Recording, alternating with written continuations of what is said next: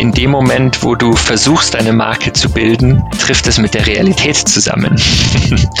Und jede Person hat natürlich eine eigene Meinung über deine Marke. Marken wandeln sich über die Zeit. Dieser Wandel ist dann auch sehr spannend. Wo kommt man her und wie schnell entwickelt man sich davon weg? Wenn du länger bestehst, sensibel zu sein, zu sagen, bin ich damit noch zukunftsrelevant? Kann ich damit auch die neuen und jungen Zielgruppen wieder erschließen und begeistern? Herzlich willkommen bei Inside Communications. Ich bin der Guido und auch diese Woche begrüße ich einen Gast, der ein Thema aus der Kommunikation mitbringt. Und mein heutiger Gast ist Evelyn Lehmann. Hallo Evelyn. Hi Guido, ich freue mich. Du hast deinen Bachelor an der Johannes Gutenberg Universität in Mainz gemacht und zwar im Kernfach Publizistik. Dann bist du für das Masterstudium im Fach Kommunikationswissenschaft an die LMU nach München gewechselt. Jetzt einfach mal für unsere Hörer, die überlegen ja auch, wo sie jetzt vielleicht studieren möchten. Sind die Studieninhalte jetzt ähnlich oder siehst du deutlich unterschiedliche Schwerpunkte der Angebote?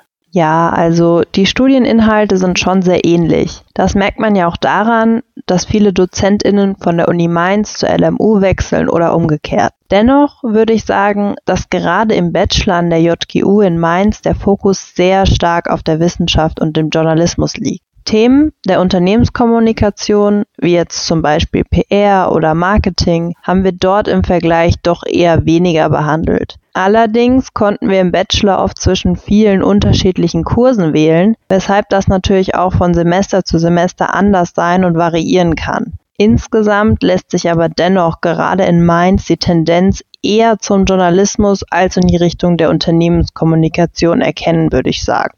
Okay, das erklärt auch natürlich deine Jobwahl. In Mainz, so wie ich das gesehen habe, hast du als Werkstudentin für das ZDF gearbeitet. Da hast du Inhalte für die ZDF-Mediathek erstellt und den Instagram-Kanal betreut.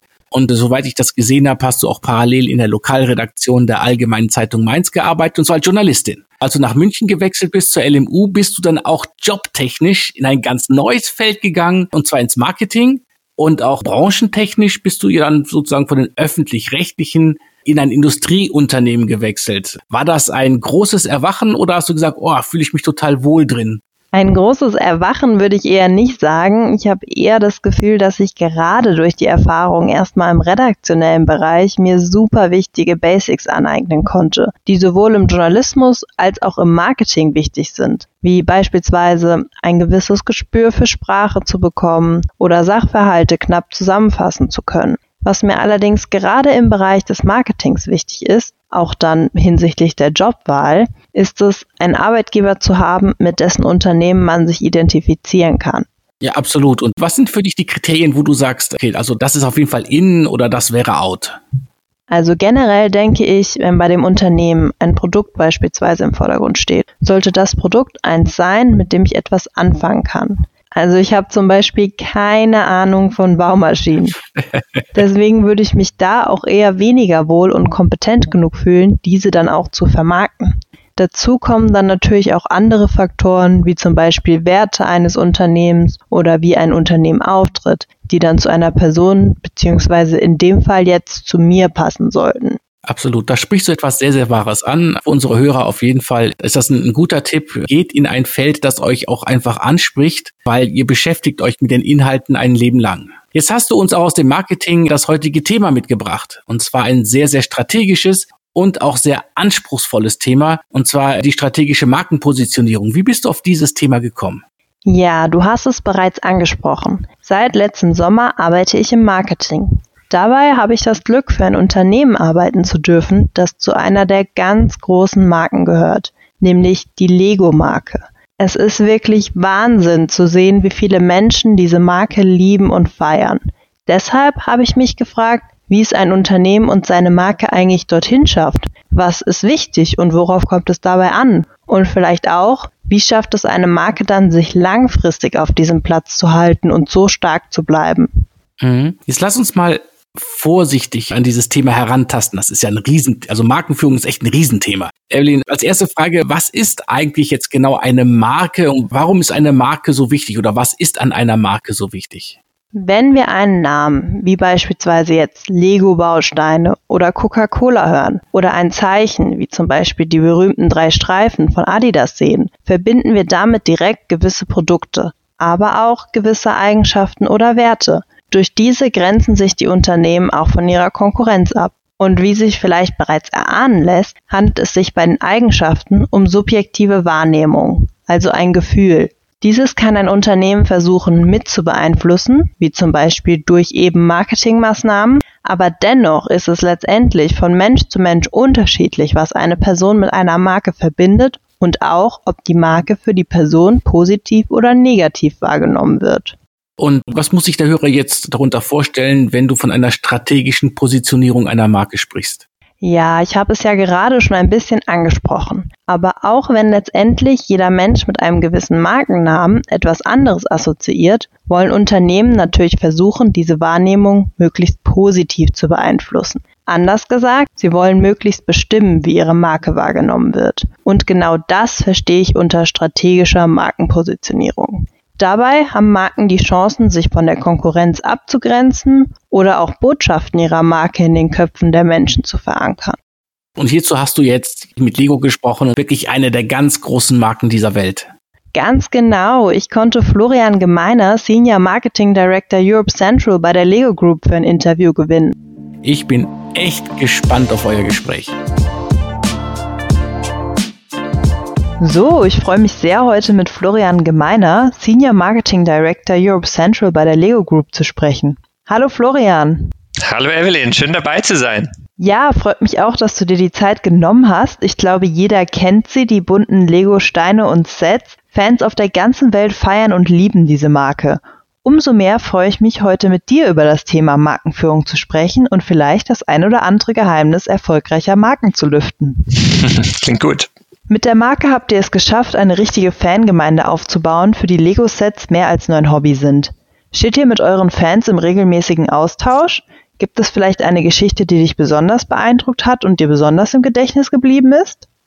Ja, also die Lego-Marke ist ja mittlerweile schon äh, 90 Jahre alt. Das heißt, wir durften da aufbauen und dürfen da übernehmen von ganz viel toller Vorarbeit, die da geleistet wurde. Und über die Zeit haben wir es natürlich geschafft, auch ganz viele begeisterte Fans zu gewinnen, die als Kinder mit unseren Produkten spielen. Und dann äh, werden sie natürlich auch über die Zeit größer. Und äh, schön, dass da auch viele Fans dazu beitragen und dabei bleiben. Fan-Momente, die mir so im Kopf sind, war bestimmt, als ich hier bei der Lego-Gruppe angefangen habe, hatten wir mal einen Stammtisch mit äh, Bricking Bavaria. Ja, das ist so einer der Fanclubs, äh, die es hier bei uns in der Region gibt. Gibt es natürlich in Deutschland ganz viele. LUGs heißen die. Mhm. Und die organisieren dann Stammtische, treffen sich regelmäßig und bauen äh, privat und tauschen sich dann aus. Und die hatten wir mal zu uns ins Büro eingeladen. Dann hatten sie bei uns ihre Bauwerke vorgeführt und präsentiert. War auch toll, wie die dann angekommen sind mit ihren Autos und das alles transportiert haben. Und es war ein, war ein ganz toller Moment und ich war zutiefst beeindruckt, was Leute mit unseren Bausteinen alles auf die Beine stellen.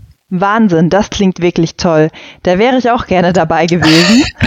Das zeigt ja auch, was für eine starke Marke hinter der Lego-Gruppe steckt. Heute wollen wir darüber sprechen, wie man es schafft, dahin zu kommen. Stichwort strategische Markenpositionierung. In welchen Zusammenhängen bist du diesem Thema im Laufe deiner Karriere schon begegnet?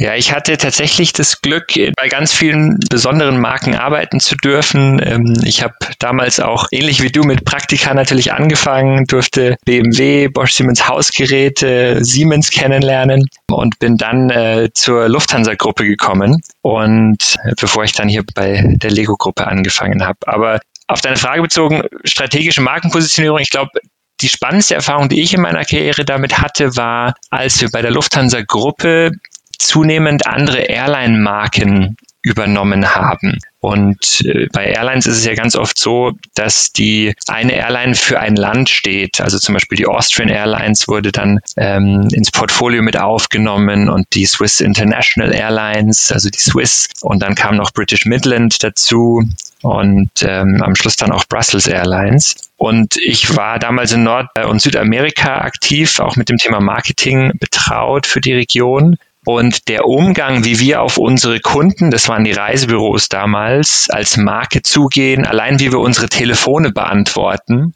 waren sehr spannende Momente, wie wir auch am Flughafen auftreten, welche Logos man dort zeigt, wie man die Navigation der Kunden leitet, die vielleicht ein Ticket einer Airline haben, aber wo die Schalter dann geteilt sind. Also da habe ich ganz viel lernen dürfen über, wie gehe ich mit Farben um, wie gehe ich da auch visuell mit um und wie behalte ich dabei auch den Kern dieser sehr starken Marken bei, die ja alleinstehend auch unheimlich starke Strahlkraft haben. Und das war super spannend und natürlich dann auch für einen Markt, also kein Heimatmarkt, weil wenn du in der Schweiz warst, war es natürlich auch wieder was anderes. Aber das, da habe ich sehr viel gelernt für mich.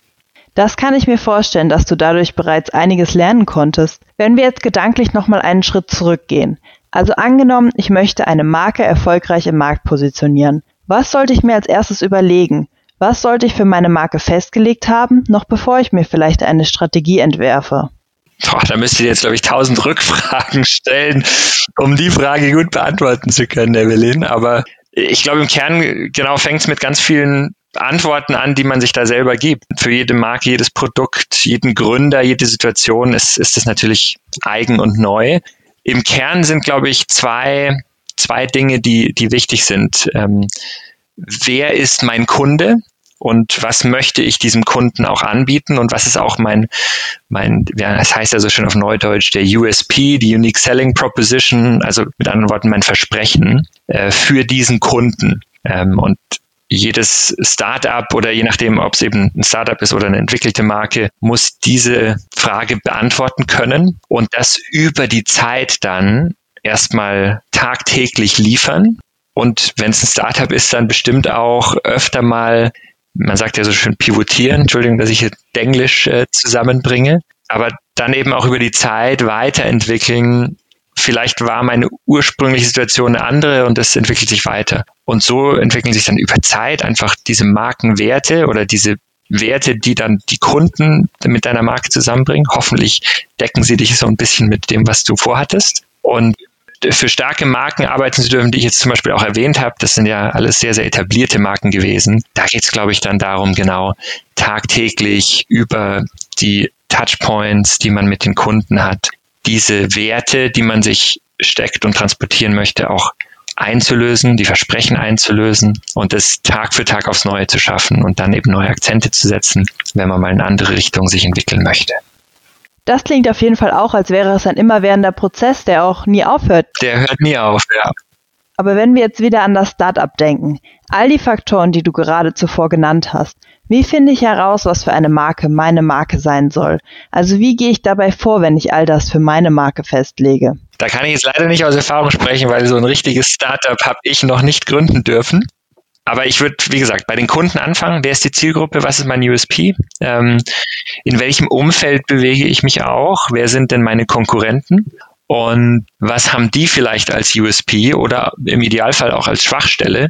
Ähm, in den Bereichen ich mich positionieren möchte. Das heißt, geht es um Kundenversprechen, geht es um Schnelligkeit, geht es um Preiswürdigkeit, geht es um Qualität. Das muss, muss sich natürlich jeder in seinem Bereich raussuchen. Da gibt es natürlich die verschiedensten Beispiele, die ihr bestimmt auch in eurem Studium alle ähm, durchgegangen seid und äh, in Fallstudien äh, euch angeschaut habt. Und dann, äh, wie vorher auch erwähnt, Marken wandeln sich über die Zeit. Und dieser Wandel ist dann auch sehr spannend.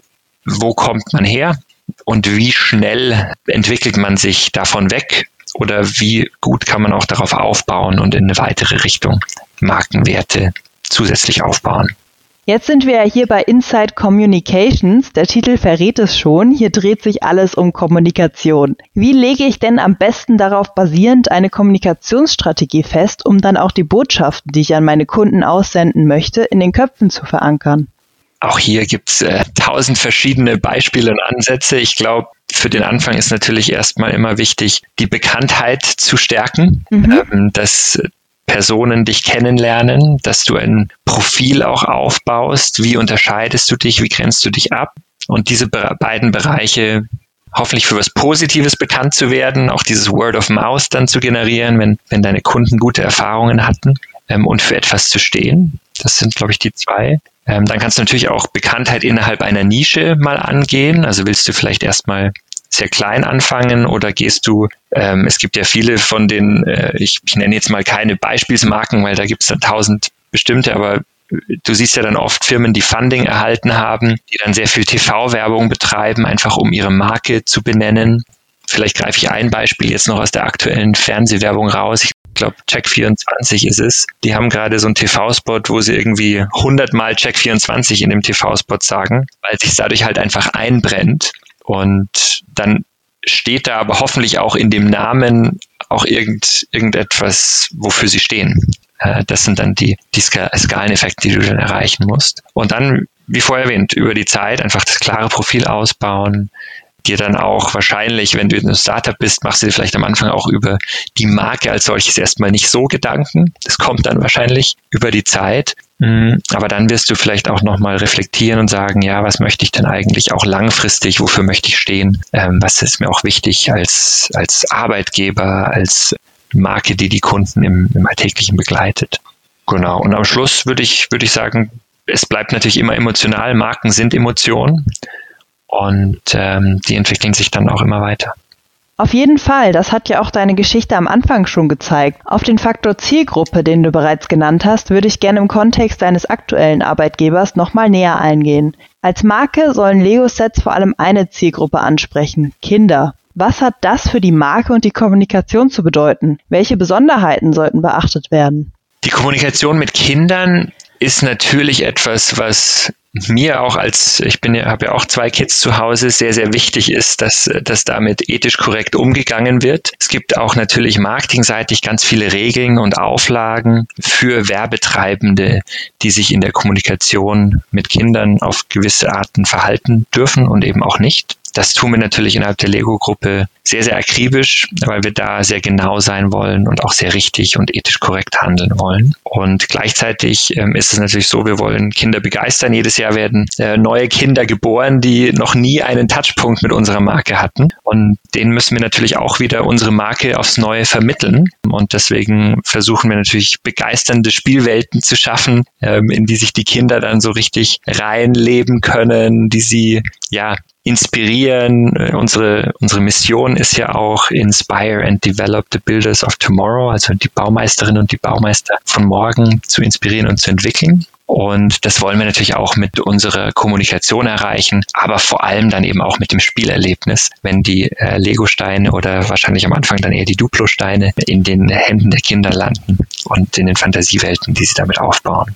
Ich glaube, du hast es bereits erwähnt, aber du arbeitest für eine Marke, die es schon seit 90 Jahren gibt. Dieses Jahr feiert die Lego-Gruppe ja Jubiläum.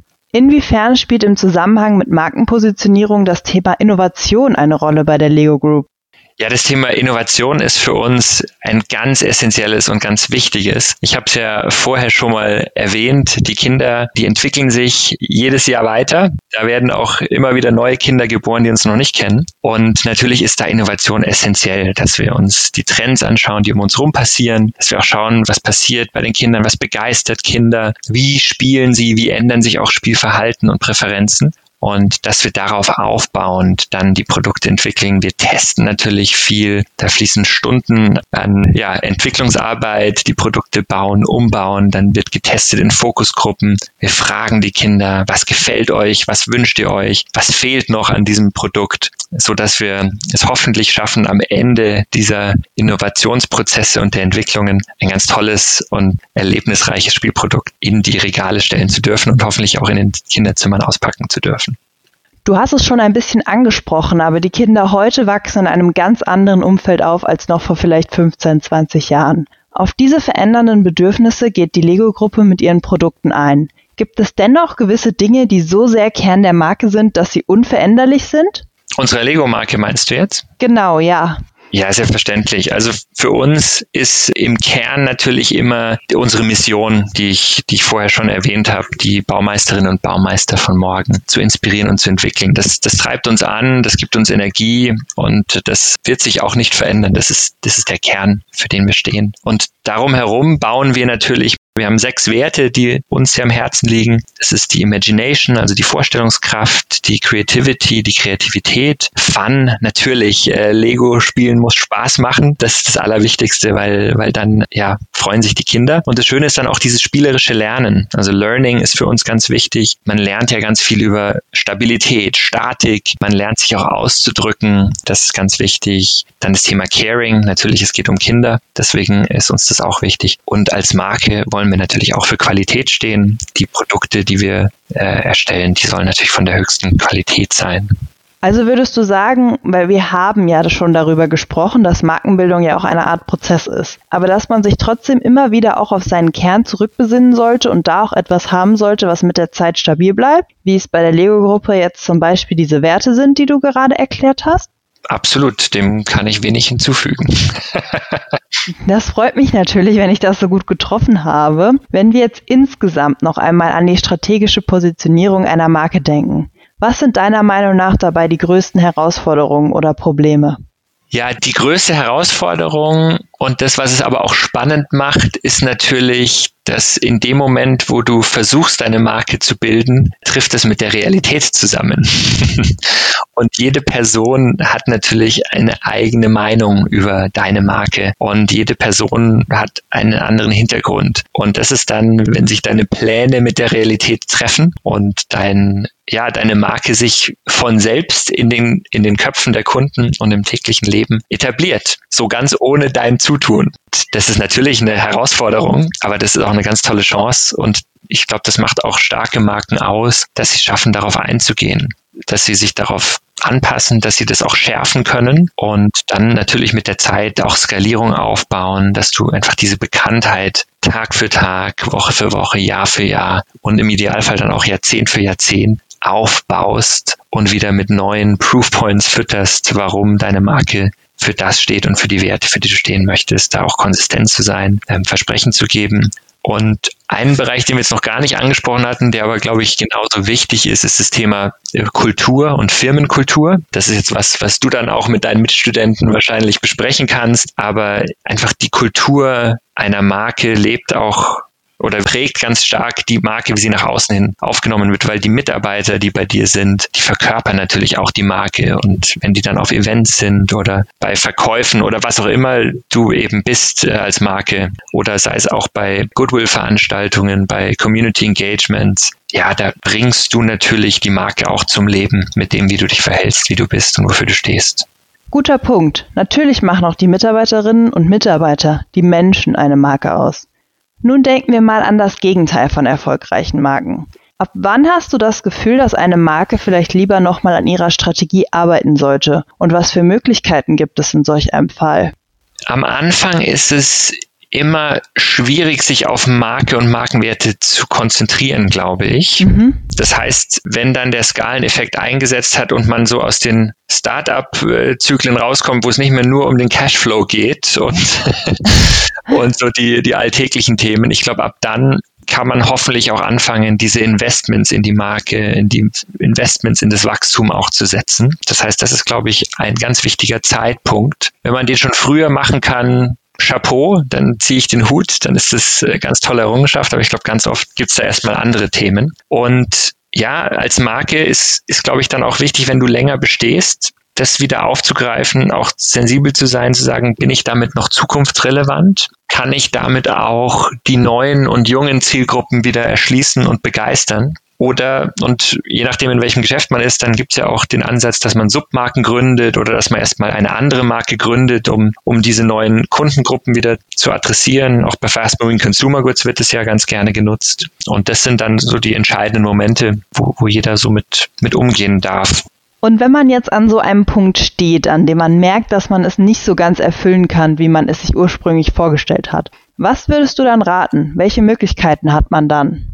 ja, sich ganz klar zu sein, wofür will man stehen. Mhm. Einfach diese, diese Zeit sich zu nehmen und es sehr, sehr klar zu definieren, das dann innerhalb der Firma auch ganz, ganz klar durchzudeklinieren und sagen, was bedeutet das? Und dann anzufangen, jeden Tag Proofpoints zu schaffen und darauf einzuzahlen. Das dauert dann und da muss man Durchhaltevermögen beweisen. Aber wenn man das gut macht, dann schafft man das, glaube ich, auch. Wenn wir jetzt schon über Veränderungen sprechen, Da gibt es ja noch ein weiteres Stichwort, das bisher noch nicht gefallen ist. Digitalisierung. Dadurch hat sich nicht nur das alltägliche Leben stark verändert, sondern auch Marken standen vor neuen Herausforderungen, aber vielleicht auch vor Chancen, die sich durch die vielen technischen Möglichkeiten ergeben. Was tut die Lego Group, um auch heute noch relevant zu bleiben? Ja, du hast vorher selbst das Thema Innovation angesprochen. Ich glaube, Innovation auf der Produktseite ist natürlich genau das, aber auch in, in den Spielangeboten. Und innerhalb von, von unserer Marke, um, um da vielleicht die Antwort so ein bisschen drauf zu beziehen, ist für uns ganz wichtig die Historie des Lego-Steines, der Lego-Produkte fest verkörpert zu haben. Ich habe dir vorher unsere sechs Kernwerte auch mitgeteilt und uns aber auch zu fragen, wie wird sich das in Zukunft entwickeln? Was davon bleibt relevant? Was davon müssen wir uns vielleicht nochmal anschauen und neu interpretieren? Für uns ist sehr klar, der Lego-Stein ist das zentrale Element und das Herzstück unserer Marke, weil der Lego-Stein ermöglicht alles, dieses Lego-System des Spielens, das ist das gleiche, das ist heute noch kompatibel mit vor dem Lego-Stein vor 60 Jahren und das wollen wir auch in den nächsten 60, 70, 80, 100 Jahren hoffentlich auch anbieten können, dass dieses System Bestand hat und diese Historie auch gewahrt wird. Das Thema Spaß und wie gesagt, alle Werte, die ich aufgezählt habe, die werden genauso relevant bleiben. Aber die Art der Spielerlebnisse wird sich bestimmt ändern. Unsere Marke hat sich auch in die verschiedensten Bereiche entwickelt. Wir gehen natürlich auch auf Themen wie Augmented Reality ein. Du kennst es selber, ja. dass man quasi über ein Mobiltelefon oder ein Tablet auch in Spielerfahrungen einsteigen kann oder die dann fortführen kann. Also die Kinder von heute gehen ja auch ganz anders an, an das Thema Spielen heran. Und diese Kombination der Welten testen wir natürlich ganz viel, bleiben dabei aber unseren Grundwerten treu und gehen sehr stark auf das ein, was uns die Kinder zurückspielen. Und wenn wir das Thema Digitalisierung auch auf die Kommunikation beziehen, was ist deine persönliche Einschätzung? Was denkst du, welche Kanäle sind gerade heutzutage besonders wichtig, beziehungsweise welche Kanäle werden auch in Zukunft noch eine große Rolle spielen? Ja, ich glaube, da gibt's ja die Trends, die man auf dem Markt schon seit Jahren beobachtet. Ich glaube, du und deine Mitstudenten seid nicht mehr so die linearen Fernsehschauer wie eure Eltern das mal waren. Insofern das Thema Streaming ist natürlich ein ganz essentielles. Die sozialen Medien sind natürlich seit Jahren und Jahrzehnten jetzt auch in der Entwicklung und die werden sich auch immer wieder neu sortieren. Und ja, auch das Thema Gaming ist natürlich ein Bereich, den wir sehr spannend finden, wo wir beobachten, was passiert dort, welche Metaverse-Möglichkeiten, das ist ja eines dieser aktuellen Schlagwörter, mit dem sich viele Marken beschäftigen. Und insofern glaube ich, das sind so aktuelle Trends und dann schauen wir mal, wo uns die Zukunft so hinbringt. Sehr schön. Vielen Dank, dass du dir die Zeit genommen hast und deine Tipps rund um das Thema strategische Markenpositionierung geteilt hast. Zum Abschluss würde ich gerne von dir noch mal kurz und knapp, so gut es geht, in zwei, drei Sätzen deine persönliche Einschätzung hören. Was haben deine Erfahrungen in diesem Gebiet dir gezeigt? Was ist am wichtigsten, um eine erfolgreiche Marke aufzubauen? Und um zum Schluss nochmal auf den Titel dieser Folge einzugehen, was ist das Erfolgsgeheimnis, was starke Marken von anderen unterscheidet? Das ist ja eine ganz schön lange Frage für den Schluss aufgehoben, Evelyn. Tja. Also starke Marken haben starke Werte und sind da sehr klar. Die werden über die Zeit geschärft und die werden jeden Tag neu verdient und aufgeladen. Das muss man immer aufs Neue tun und eine Marke muss man pflegen. Das ist, glaube ich, wie so ein Garten. Da muss man immer dranbleiben. Da darf man nicht aufhören und man muss auch immer dieses Bild verfolgen. Wie, wie soll dieser Garten auch aussehen und wie möchte man ihn gestalten? Genau. Und ich glaube, das und alles vorher Gesagte sollte euch auf dem Weg ein rundes Bild geben, hoffe ich. Auf jeden Fall. Nochmal vielen Dank für dieses offene Gespräch. Mit dem symbolischen Bild des Gartens verabschiede ich mich heute von dir. Es war super spannend, ein paar Einblicke zu bekommen, was eine erfolgreiche Marke ausmacht. Es hat mir wirklich viel Spaß gemacht, mit dir zu sprechen. Evelyn, vielen Dank an dich und euch allen, die ihr reinhört, auch noch eine schöne Zeit dabei, eure Marken der Zukunft mitzugestalten. Ganz genau, Dankeschön. Tschüss, Florian. Ciao, Evelyn, danke.